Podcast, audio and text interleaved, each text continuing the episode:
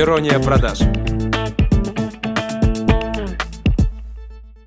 Всем привет и добро пожаловать в подкаст «Ирония продаж». С вами Катерина Ящина и Евгения Подколзина. Евгения – мудрый маркетолог с опытом более 14 лет, и думаю, сегодня вам точно будет интересно перенять ее опыт. А еще у нее есть красный диплом и высшее образование, что в сфере маркетинга в наши дни, в принципе, очень-очень э, ценно. Она работает в основном с целевой аудиторией, продажами и обучает прогревающему контенту. Более полутора тысяч учеников от нее в восторге, надеюсь, и вы тоже. Женя, тебе слово. Привет, привет, большое спасибо за приглашение, рада сегодня здесь быть с вами. Давайте начинать. Жень, сразу не э, упомянула важный, наверное, момент, потому что хочу начать с него, с такого кликбейта. У тебя трое детей. При да. этом выглядишь ты лет на 20, ну, 5 от силы. Во-первых, в чем секрет? Во-вторых, как ты все успеваешь? И не было ли желания хоть раз в жизни просто стать мамой счастливой, ангелочков, на Авито торговаться за коляску и вот это вот все? Почему инфобиз? И как ты все это успеваешь? Давай уточню, как истинная душнила. Секрет чего? Как выглядеть в 33 на 25? Как сделать троих детей? Или секрет чего? Ну, если слушает моя мама, то секрет троих детей, потому что ей очень нужны внуки и зятя, но пока никак. А на самом деле вопрос больше к тому, как ты успеваешь, потому что моя аудитория в основном мамы, и у них действительно есть э, проблемы с тайм-менеджментом в плане того, как и карьеру построить, и мужа не обесценить вниманием, точнее его отсутствием, и все-таки детей хорошими людьми воспитать. Угу. Такой очень частый вопрос ко мне, это правда? О, ну да, это я. Как я докатился до жизни такой? И я, наверное, скажу, что на меня не очень стоит ориентироваться в том плане, что я, правда, по природе наделена большим количеством энергии. То есть я, правда, очень активная, энергичная была всегда. То есть вот Егоза, мой ник, да, во всех соцсетях, это именно моя суть. Но как я совмещаю, конечно, был очень разный опыт. И вот э, торговаться не торговалась на Авито, конечно, за коляску, но вот такой женщиной в юбках я была. То есть это был какой-то период, когда, правда, хочется, ну, гнездоваться, что ли. Правда, хочется быть не феей и дышать маткой, но что-то какое-то домашнее, уютное. Это да. И такой опыт был, но вместе с тем я как э, такая конь в юбке, как это говорится, да, или баба с яйцами, но в юбке, тащила все на себе. Мои тоже поколением бьют, не ну, вот, да. А муж помогал с детьми? Мне вот прямо сейчас аж коробит формулировка «помогал». То есть, Почему? Ну, потому что он это партнер равноценный, полноправный, такой же, как и я. Поэтому здесь не помогал, а, собственно, часть задач брал на себя. Вот как-то так. Сейчас, э, ну, у нас более-менее, ну, неровно, но все равно более-менее распределено, да, когда мы делим эту ответственность. Но было время, когда я, ну, по своей же инициативе тащила все на себе. То есть, вспоминая mm-hmm. сейчас, как это было, я никому не пожелаю такого опыта. Второй раз я бы такое тоже пройти не, не хотела. Это при том, что мне достаточно повезло генетически, что я не свалилась в реальную депрессию э, и во что-то страшное, потому что рядом со мной были примеры похожих мам на меня, и им генетически повезло меньше. То есть у них, ну, так устроен организм, психика, что они не вывезли и такого напряжения, и, к сожалению, сожалению, очень долго потом восстанавливались, очень долго, годами. Вот, поэтому такого не пожелаю никому. А сейчас совмещаю уже более-менее адекватно, более-менее. Ну, на материнство максимально не замотивировал сейчас, поэтому давай вернемся к наставничеству. Ну, это правда, это, это правда. Я, не, я, в принципе, не из тех людей, которые говорят, что все легко, и только купи медитацию, там, типа такого. То есть я такой очень трушный человек и трушный маркетолог, и я разоблачаю часто какие-то вот эти инфантильные мифы и все такое. Нет, это не просто. И, собственно, чем меньше иллюзий, тем а, меньше завышенных ожиданий от себя и от любой площадки, где вы работаете. Завышенные ожидания мешают вам делать результат, потому что вы думаете, что оно вот как-то так, а оно по-другому. И это вас же подкашивает. Поэтому чем реалистичнее вы сразу, тем успешнее вы можете быть. Давай сразу про мифы тогда. Сейчас самый популярный в этом году это деньги из легкости, особенно из женских энергий, распахни матку навстречу солнечному ветру и вот это все. Реально ли зарабатывать из легкости? Хочу быть как Джиган. На Чили на расслабоне. На твой взгляд? А, дело в том, что это даже не в этом году. Это, наверное, стык 21-22 года, когда это зарождалось. И, собственно, я даже знаю, кто из блогеров об этом начинал говорить и в нормальном контексте. То есть я же очень со многими дружу, потому что уже пять лет я в онлайне. И я даже знаю, когда это началось и как. Я всегда говорю о том, что сами термины или какие-то инструменты, они, по сути, нейтральны, как правило. А вот как их применяют, вот в чем вопрос. Для меня легкость это накопленный опыт, это мастерство. Тебе дается легко что-то, что ты уже много раз сделал, отработал, и вот все прекрасно. То есть ты можешь делать легче что-то, чем многие другие. Но когда мы, э, допустим, говорим, что в легкости это типа ничего не делать, это лежать, отдыхать, помедитировать, и как-то вселенная сама подкинет деньжат, вот э, такое я не поддерживаю, это инфантилизация. В том числе, знаешь, вот есть романтизация, например, там, бандитов, да, как это бригада, сериал. А вот у нас романтизация инфобиза, а, благодаря вот таким вот э, мифам, скажем так. Но что-то твердое нормальное в них тоже есть. Поэтому я сейчас в каком-то смысле тоже зарабатываю легче, благодаря многим факторам. Ну и опыту в первую очередь. Давай об этом и поговорим. На чем сейчас строится твой основной заработок? Чем ты занимаешься? В большей степени это консалтинг. Консалтинг угу. разных форматов. То есть, да, у меня тоже есть формат наставничества, короткого или длинного, личного или группового. Есть просто консультации и есть услуги. То есть я тот человек, который работает как бы и ртом, и руками. В некоторые проекты я захожу работать руками, и сейчас все больше на это спрос. То есть именно что-то делать, либо контролировать часть задач. Ну и это обучение. То есть у меня есть мини-продукты, есть флагманский курс, и время от времени я обучаю в том числе. А вот так. А насколько сейчас вообще формат наставничества актуален? В том году он прям выстреливал, были наставники, наставников, про наставников и вот эта вся штука. А сейчас насколько интересно, то есть кто чаще всего идет в наставничество? Люди реально желающие поработать или просто такие личности, которые думают, что ты сейчас им скажешь, делай раз, делай два, и завтра они уже миллионеры на Порше? Очень разное. Дело в том, что я в своем блоге блоге очень такие высокие фильтры ставлю, я имею в виду фильтры контента. То есть у меня, в принципе, блог не для всех. В нем достаточно много такой прям уже терминологии, и это отсекает часть аудитории. Ко мне, в принципе, не приходят люди с какими-то странными планами заработать миллион уже завтра. Ко мне в целом даже больше запросы приходят разобраться, я хочу понять, переупаковаться, понять свое позиционирование. И как побочка от этого, естественно, есть деньги. Ну, никак иначе. Но рынок наставников очень дикий. И, конечно же, особенно особенно вот эти 18-летние наставник наставников из списка списков Forbes, конечно, они пудрят голову очень мощно.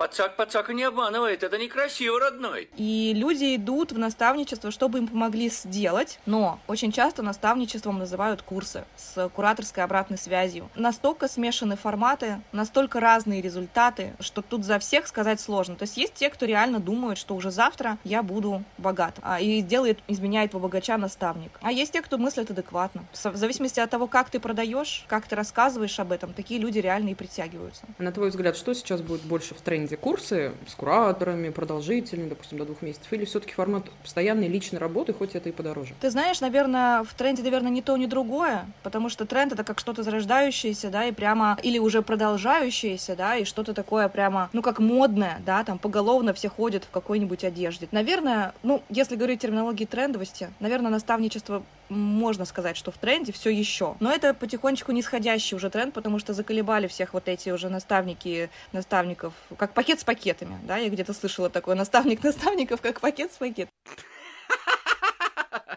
Uh, уже заколебали, реально. Но курсы — это не то, что тренд или не тренд. Это разные роли у продукта и услуги.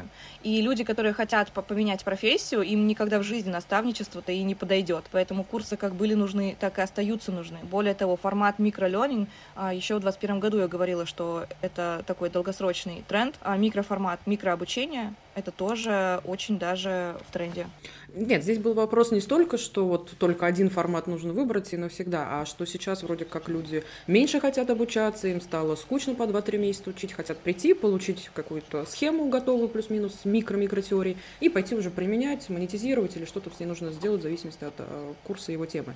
А угу. насколько сейчас есть спрос на длительное обучение? У меня особо длительных нет. Я не уверена, что у, у многих в принципе они есть. То есть 6 месяцев, 3 месяца, но это прям какие-то мощные курсы, дающие профессию, например. Таких угу. не очень много. У меня курсы где-то ну, до двух месяцев, полтора месяца. И на это есть спрос. Тут скорее не только длина же играет роль, но тут тоже, понимаешь, среднее по больнице ты и не скажешь, потому что если это аудитория новичков, которые пришли в Инстаграм, допустим, или в любую другую соцсеть, да, я надеюсь, у вас там будет сноска, то конечно, им сначала нужно обучаться. То есть в наставничество люди идут, чтобы сделать, и если у них нет знаний, им нужно идти учиться. То есть это актуально для новичков. А когда ты хочешь уже пойти практиковаться, и у тебя есть знания, то это уже наставничество. Поэтому здесь актуально и то, и другое. Но то, что опытные люди устали учиться, это правда. Уже те, кто прошли много курсов, много всего знают, и вот это вот колесо такое, рутина такая, что-нибудь купить, что-нибудь купить, снова купить, учиться, а люди начинают все-таки прозревать, что кажется, я уже слишком много учусь, и пора идти делать. И тогда они идут к наставникам. То есть, получается, в ближайшее время только новичков будем обучать? Ты знаешь, новички тоже очень стремятся в наставничество, потому что они видят вот этот э, флер, да, что все кругом наставники, я тоже могу быть наставником, и пойду к наставнику, чтобы он научил меня быть наставником. А новички тоже. А у тебя был наставник в начале? Наставник в начале нет. А Я просто перед тем, как зайти в инсту, я пошла на курс по блогерству, купила хороший курс, нашла его ВКонтакте вообще, и обучилась, и дальше уже развивалась сама. То есть у меня были наставники потом, а, но я наставниками считаю даже больше коллег, друзей, с кем я уже дружу, у кого я училась, а не Мгм. просто наставник, которому я плачу деньги. Вот так. Давай поговорим про новичков, которые сейчас только заходят. Что им сделать в своем блоге, чтобы он пусть постепенно, медленно, но все же рос? Вот какие в текущий момент э, советы будут максимально актуальны? Мне, как классическому маркетологу, хочется сказать, что надо знать основу маркетинга. И вот это то, что я, скорее всего, буду упаковывать как раз-таки в продукт, такой относительно моей линейки недорогой, а, потому что основа основ Куда бы вы ни зашли, в любую соцсеть, вам надо понимать первое, даже нулевое, это что я буду тут делать, то есть моя экспертность в чем-то есть или нет. Ну, я как блогер захожу, и тогда это одна история, или я захожу как эксперт, это другая история. То есть чем мне делиться, точка ноль. Следующее, первое, это моя целевая аудитория, а кому я буду все это рассказывать, вообще на кого я хочу ориентироваться, с кем хочу и не хочу работать. Ну, дальше мы уже смотрим, а что я продаю, что я могу им предложить, какие-то базовые услуги, подумать, да, там, возможно, консультация, возможно, ну, какой-то, не знаю, вебинар, ну, что-то простое, да, для начала, чтобы это было достаточно легко реализовать. А дальше мы начинаем э, упаковывать профиль, собственно, шапка профиля, кто я, про что я, вот сюда уже ложится все то, что мы продумали заранее. Ну и наполнение контентом дальше, и продажи. То есть такой цикл, да, который вроде понятный, но чтобы понять, о чем делать контент, неизбежно надо знать, а что я делаю для кого. Поэтому основа основ знать надо. Если пройти какие-нибудь хорошие курсы по блогерству, там это может быть.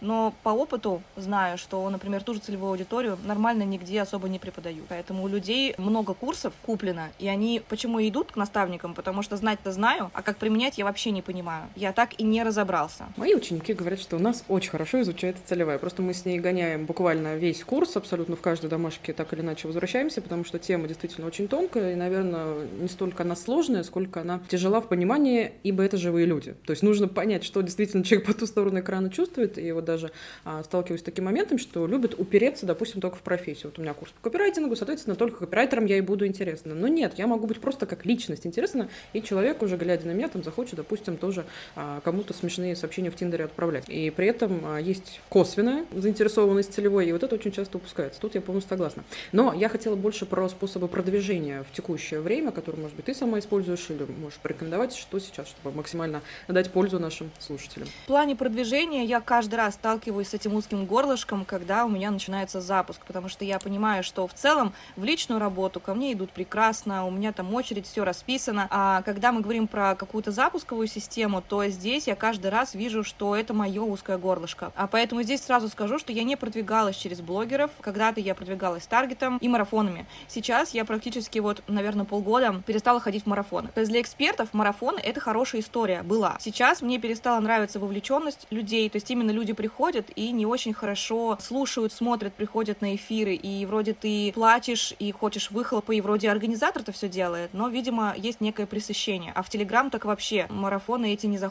Поэтому для экспертов э, в каком-то смысле вот марафоны реально были отличным способом продвижения. То есть даже у хороших организаторов я вижу сейчас, что ну такое себе. Собственно говоря, из доступного нам бесплатного, конечно, это Reels. Но Reels это достаточно выжигающая история. То есть тут прямо надо вот это, как в длинный поход, э, соорудиться, настроиться, что это не три Reels, и один из них точно должен залететь на миллион, а если не залетит, то не судьба. А прямо долгосрок. То есть вот появились сторис когда-то, это стало нашей рутиной. Reels это тоже теперь наша рутина. Поэтому Reels, да, это имеет смысл смысл делать, имеет смысл тестировать. Это постоянный тест. И я тоже снимаю разные рилсы все время. Из бесплатного или относительно бесплатного, да, потому что тут либо обучиться, либо кому-то платить, это хэштеги. А весь прошлый год я, ну, так это слабо можно назвать там стопроцентным продвижением, но это все равно продвижение. То есть я использовала хэштеги по определенному принципу, и это позволяло моим постам, например, набирать охватом x2 а, приводить мне новых подписчиков, в том числе на даже на продающий пост. И рилсы, и хэштеги, и, вернее, и в рилсы, в постах я использовала и использую хэштеги. Это дает возможность мне выходить в топ по хэштегам, выходить в интересное, и меня видят новые люди. Ну, из платного самое а, логичное — это реклама у блогеров. Возможно, это какие-то эфиры у крупных блогеров, когда можно за доплату, это прикольно. Вот, поэтому это самое простое, но непростое для новичков, потому что, чтобы упаковаться, нужно время, а чтобы продвигаться, нужно иметь еще и бюджет. Это значит, что вы уже чуть-чуть хакнули систему, и у вас есть стабильный, там, не знаю, хотя бы 50, может быть, 100 тысяч, чтобы мы уже могли говорить о платном продвижении. Поэтому, скорее всего, это какой-то набор бесплатных методов. Ну а как же вот все э, вот эти самые наставники наставников говорят о том, что просто найдем вашу уникальность, и все люди сами к вам придут, денежку принесут.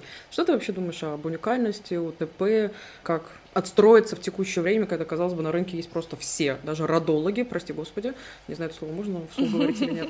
И, в принципе, в какую бы нишу ты сейчас не зашла, уже кажется, что здесь их полно. Хотя я всегда повторяю, что чем больше людей в нише, тем вам же лучше. Здесь будут деньги, она прогрета, пожалуйста, идите, уже все в курсе об этой а, сфере, но все равно многих же останавливает момент, я обычная, жизнь у меня обычная, дети у меня обычные, муж еще обычный, там, код такой же, да, и так далее. Как самовыразиться, если так правильно сказать, сейчас в наши дни? Это правда больная тема, и она во многом завязана на самооценке. Вот людям, которые идут в блогинг, в онлайн, вот прямо, ну, это, это не проплаченная реклама, но психолог или коуч, или вот кто-то помогающий, поддерживающий, это правда надо. Вот мне очень помогла терапия в, последние, после, в течение последних двух с половиной лет. И проявленность вот эта, она, возможно, когда ты хорошо знаешь, что тебе проявлять. Уникальность, на мой взгляд, профессиональный, не надо искать, ее надо создавать. То есть, когда мы ее ищем, это как будто бы в поле мы что-то ищем, иголку в стоге сена, да, а что мы там должны найти, непонятно. И когда много наставников, много экспертов в вашей нише, неважно, держите в голове тот факт, что во-первых, многие все придумали, то, что написано в шапке, это далеко не всегда правда.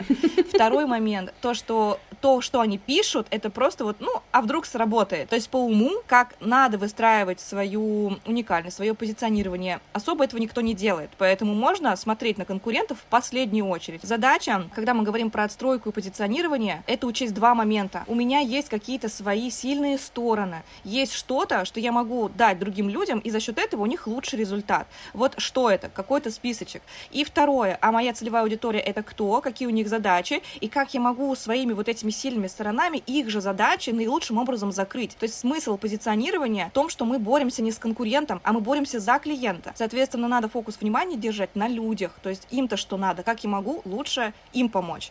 Вы понимаете, о чем говорят все эти люди? Поэтому, когда вы изучаете именно целевую и понимаете, что им надо, у вас есть возможность не фразочки вот эти красивые писать, выпендриваясь перед коллегами, а дать людям то, что им надо, и они будут передавать вас, ваш контакт и так далее. Это если упрощенно. А так, конечно, позиционирование — это часть маркетинговой стратегии, и тут прямо большая работа в целом делается. Ну, если коротко, то да, надо не сделать человеку лучше, а сделать человека лучше, и тогда уже, наверное, все будет более интересно. Но все же, как же тогда выстраивать спрос на себя, если там пока ты с психологом отработаешь, пока уникальность найдешь или сильные стороны выпишешь и так далее. То есть как вообще а, сейчас выстраивать спрос на себя и свои услуги, и главное управлять им, чтобы это была стабильная история, потому что фриланс многих пугает тем, что пенсионных не будет, в декрет тоже уйдешь без ничего и так далее. То есть равно эта штука про нестабильность, а учитывая, в какой стране мы живем, в какие времена мы живем, а, это, конечно, тормозящий фактор. Как же тогда на себя спрос перенастроить? Работа на себя и фриланс это правда не для всех, это так. Поэтому здесь не то, чтобы много людей остается надолго. Как выстроить на себя спрос? Здесь есть определенные стратегии. Ну, например, когда вы только заходите, какое-то время вы развиваетесь, там вы, допустим, собрали, а, не знаю, 300 человек в блоге, у вас есть какие-то услуги. Чаще всего это либо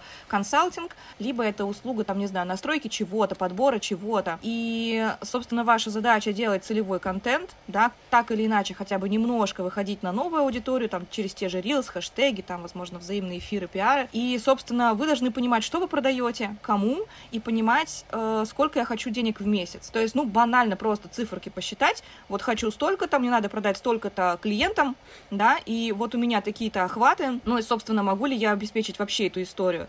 По большому счету, это реально просто цифры. То есть я вижу, скольким людям мне надо продать, сколько мне надо сделать контента, чтобы это продать. То есть, например, мы сделали 5 рилс и такие расстроились, а на самом деле надо было сделать там 15 рилс, чтобы сделать продажи, какие нужно. Вот, поэтому, собственно, выстраивать на себя спрос — это такая история про цифры, хотя бы немножко, понимать, сколько я хочу и сколько мне надо продать. И второе, это, конечно, целевой такой хороший контент, э, который будет именно и привлекать людей, да, и продавать. То есть целевой контент не значит только полезный. Надо не забывать продавать, делать призыв, да, э, это если очень коротко, ну и упрощенно, да, когда появляются продукты, появляются запуски, тут надо уже учиться комбинировать. И это поступательная история. И последнее, что здесь добавлю, что не надо ждать, когда вы проработаетесь от и до, когда там вы найдете наконец конец, там, знаете, как это потеряла, потом снова как поняла, потом опять потеряла и нашла. Это процесс. И, собственно, я почему в этой точке здесь и сейчас, потому что когда-то я приняла решение, что вот у меня есть старший ребенок, вот есть второй ребенок, тогда только двое было,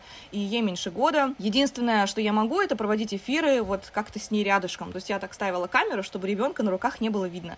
Иначе было никак вообще. Я приняла решение быть вот в этой неидеальности, но двигаться. Поэтому здесь примите для себя какое-то решение, что вот я могу в своих условиях вот так и так, и параллельно вы находитесь в поиске, в понимании себя, в осознании, там, а где, где я, что я, но при этом делайте что-то. Только долго не ищите, потому что эта история такая э, бесконечная, действительно, можно, я и здесь бы могла, допустим, Может преподавать.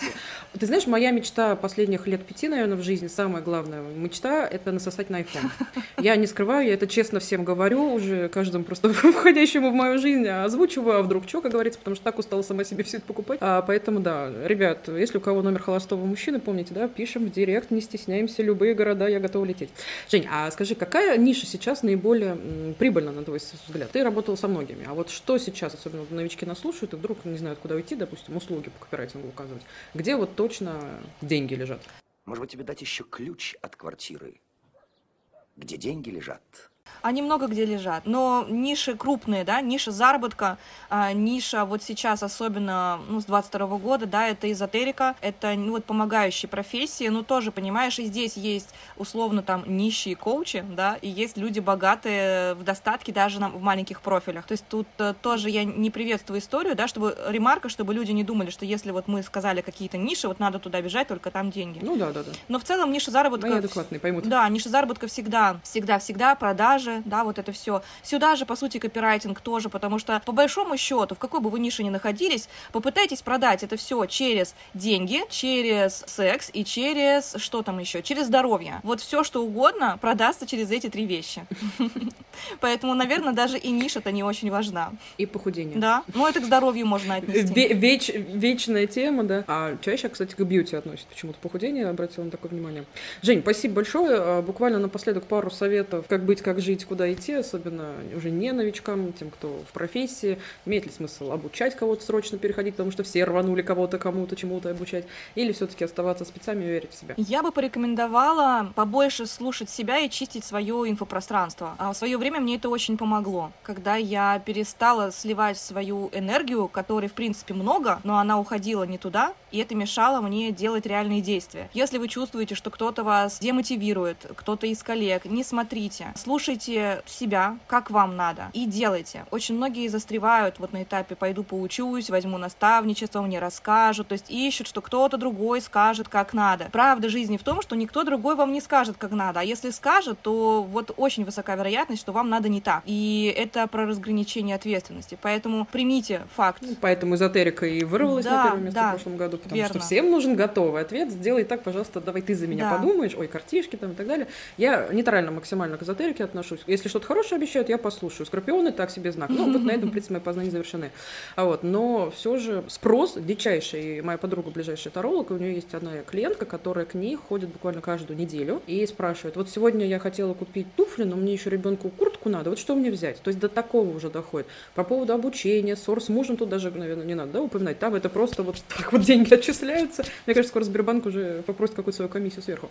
Вот. И действительно спрос дичайший. Поэтому мне кажется, что вся вот эта история про наставников, это как раз про какую-то легкую безответственность. То есть, когда человек пытается еще и параллельно переложить, то есть сам еще не попробовал, не окунулся, ножки не намочил, но уже готов на кого-то переложить. То есть, ребята, если у вас есть какие-то знания, попробуйте сами. Вот когда месяца два пробарахтаетесь, в ноль, в минус, на дно куда-то уйдете, тогда пойдете к наставнику попробовать а, этот формат в том числе. Но, по крайней мере, то, что вы сделаете сами своими руками, вам дастся намного эффективнее в будущем, то, что вы будете знать а, подноготно. Здесь можно Жень, спасибо большое за... присоединюсь. Да, да, да, да. А, хотела добавить, что очень ценно, что ты сказала про практику. А, как раз-таки в наставники часто идут те, кто либо не хотят практиковаться, либо они хотят, ну, побыстрее, полегче заработать, чисто консультируя. Мгм, И мгм, если мгм. вы практик, вы делаете руками, вы просто офигенно ценные. У вас, не знаю, там X, там миллион просто к вашей ценности, только умейте об этом говорить. А про таролога, кстати, я не так давно смотрела интервью Иды Галич, так вот, у нее тоже есть таролог, и она выбирала, на какое интервью ей пойти. А однажды на меня клиентка делала расклад и сказала, все классно, у вас там классные энергии, мне показали карты, и пошла ко мне в наставничество. Но у меня такое было в 2017 году. Я не была такой еще супер-мега классно опытной, но тогда заказчица спросила дату рождения, место, что там еще и нужно, а посмотрела натальную карту, сказала, мы сработаемся, но максимум год, поэтому год мы с вами поработаем. А мы разошлись чуть раньше, чем год, она такая, я говорила. Ну, мы разошлись на хорошей ноте, она закрыла проект, ну, видимо, может быть, она это увидела. Вот, но когда я ее спросила, когда я выйду замуж, она сказала, я не буду это смотреть. Поэтому я не, не верю в астрологию до конца. Жень, спасибо большое за классный подкаст, а, за твое ценное мнение со стороны особенно именно наставников, потому что тема такая всегда спорненькая, кто-то, знаешь, как э, любители лука, да, мы либо его ненавидим, либо обожаем. У наставников также, либо все восхищаются ими, либо, наоборот, говорят, что это а, зря пришло на наш рынок. Буквально пару добрых слов, советов напоследок, и на этом на сегодня все. Благодарю за это прекрасное время, очень здорово было пообщаться, у меня новый опыт в подкастах, уже несколько раз была и получаю огромное удовольствие. Надеюсь, что э, те мысли, возможно, какие-то точечные рекомендации будут полезны твоим слушателям. Ну и тебе желаю процветания, подкаст — это прекрасная вещь, поэтому процветания и новых э, классных гостей. Спасибо большое. Ребят, на этом на сегодня все. Всем пока.